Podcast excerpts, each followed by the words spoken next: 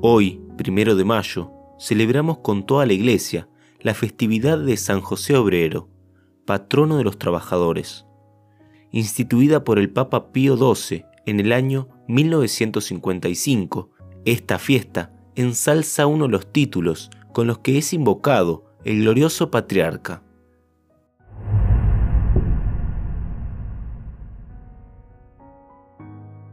El glorioso patriarca San José es propuesto como patrono y modelo de los trabajadores.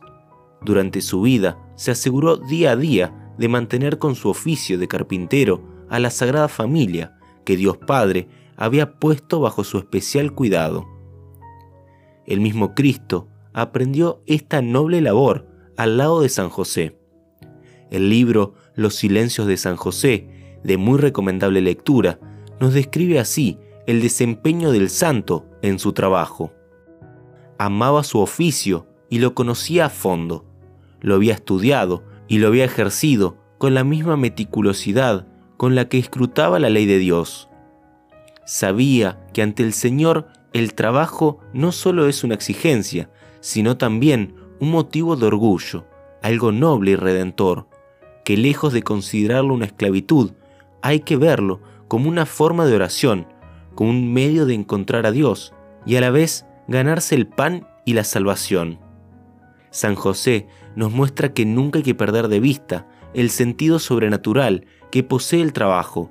No es solo un medio para resguardar la subsistencia, ofreciéndolo a Dios, el trabajo abnegado, es también un modo concreto de santificación y de servicio a los demás. Con frecuencia los papas han hablado sobre la naturaleza del trabajo, destacando la figura del glorioso San José como modelo ejemplar del trabajador. Así, por ejemplo, San Juan Pablo II, en su encíclica Redemptoris Custos, refiriéndose al trabajo como expresión de amor afirma, expresión cotidiana de este amor en la vida de la Sagrada Familia de Nazaret. Es el trabajo. El texto evangélico precisa el tipo de trabajo con el que José trataba de asegurar el mantenimiento de la familia, el de carpintero.